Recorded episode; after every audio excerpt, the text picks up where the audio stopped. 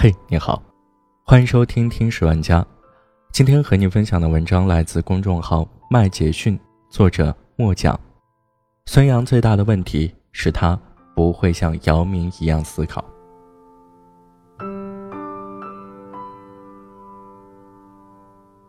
最近，与孙杨有关的一些事又掀起了一波又一波的广泛热议。众所周知，作为一名体坛明星的孙杨。自从被人们熟知以来，就一直争议不断。从无证驾驶到与教练闹翻，再从与巴西女运动员当众起冲突，到不按规定穿自己代言的运动服领奖，还有与药检人员起冲突并砸烂自己的血样等等，这些事件都是孙杨曾经做过的饱受争议的事情。在最近的光州世锦赛游泳项目的比赛中，霍顿。斯科特等游泳选手则拒绝与孙杨合影，而随后的巴西选手卢卡则是在孙杨主动伸出手欲与其握手的情况下，直接转身离开，令人无奈又无语。这些事孰是孰非，我就不评判了，相信明眼人都会有自己的判断。今天我想讨论的是，为什么孙杨这位体坛天才总是会惹来这么多争议？为什么那么多人都在针对孙杨？为什么总是孙杨？想要回答这些问题，应该要从孙杨的处事思维模式上找答案。那么，孙杨应对突发事件时，他的思维模式是怎么样的呢？这点我们可以从最近的孙杨的两起对突发事件的回应中做分析。就在孙杨被霍顿拒绝合影后，孙杨在公开场合回应了此事。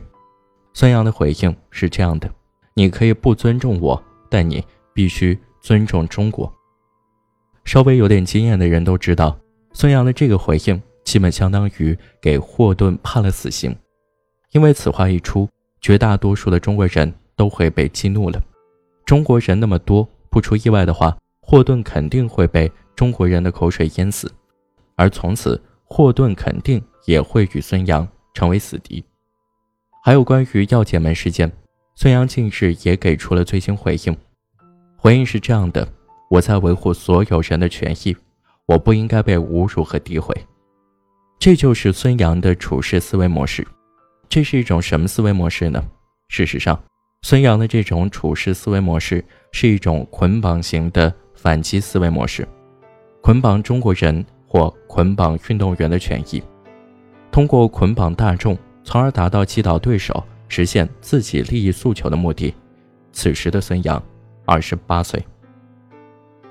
其实姚明也跟孙杨一样，也曾受到过侮辱和委屈。那么，姚明面对这些事实，他应对的思维模式又是怎么样的呢？二零零二年，篮球运动员巴克利曾在节目中放言：“姚明就是个菜鸟，只要他单场得十九分以上。”我就当众亲驴屁股，这种对姚明的不屑与侮辱的言论，通过电视扩散到了全世界，引起了轩然大波。但姚明听到这种羞辱后，他并没有愤怒。当记者问及此事时，姚明幽默地回应道：“那我就天天都拿十八分吧。”言外之意，就是在为巴克利着想。此回应引起现场一片笑声。而事后，姚明努力训练。没过多久，就轻松拿下了二十分。此时的姚明二十二岁。还有几次，姚明则面临着更严重的羞辱。刁难姚明的是记者，这位记者在众目睽睽之下问姚明：“为何中国十几亿人里找不出五个能打好篮球的？”面对这种恶意的挑衅式提问，姚明没有激怒，他面对微笑的回答：“美国三亿人。”怎么也找不出一个打乒乓球好的运动员。此时记者尴尬至极，而现场又是一片笑声。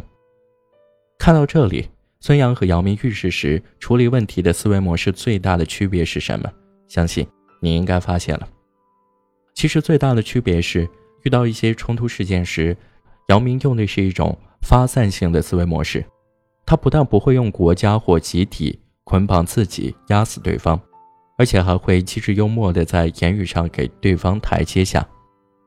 关于国家这个问题，在一次新闻发布会上，有记者问姚明：“你认可别人说你是中国的代表吗？”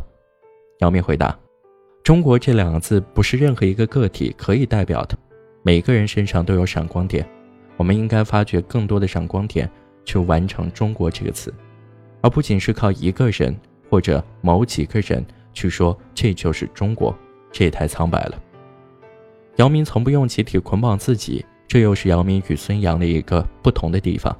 另外，在面对对手的敌视举动时，与孙杨的行动思维模式的确有着天壤之别。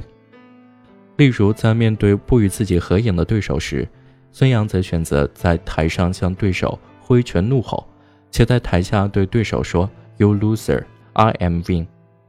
姚明面对这种问题时，都选择以幽默化解火药味。二零一八年亚运会上。韩国篮协主席方烈离场时对姚明说：“你们运气真好。”这种话在我看来是一种不认可对方实力的不友好的话。而面对这种话，姚明则是有礼貌地伸出了手，对这位韩国人说：“谢谢方教授，运气一般留给做好准备的人。”这就是姚明思维模式与孙杨思维模式的本质区别。姚明的思维模式是在行动上证明自己。同时，在语言上充分给予对方台阶下，最后把对手变成朋友；而孙杨则是不仅要在行动上证明自己，也要在语言上压死对方，最后把对手变成死敌。姚明的思维模式是用自己冷静把对方的火扑灭，而孙杨的思维模式则是用更大的火去冲击对方的火。至于这把火会波及到谁，孙杨。可能没有想过，这就是姚明为什么能一直从运动员到进入 NBA 名人堂，再到担任 CBA 公司副董事长，再到担任中国篮球协会主席，再到现任亚洲篮球联合会主席。路越走越宽，而孙杨的路却越走越出现争议的根本原因。要知道，个性是能给一个人带来好处，也会给一个人带来风险。你坚持什么个性，就要承担什么风险。你有什么样的思维模式，你的粉丝就会有什么样的思维模式。你有什么样的个性，你就会给社会带来什么样的话题。这就是事实。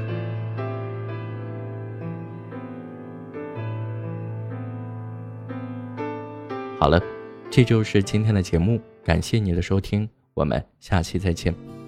拥有华丽的外表和绚烂的灯光。我是匹旋转木马，身在这天堂，只为了满足孩子的梦想。爬到我背上就带你去翱翔，我忘了只能原地奔跑的那忧伤，我也忘了自己是永远被锁上。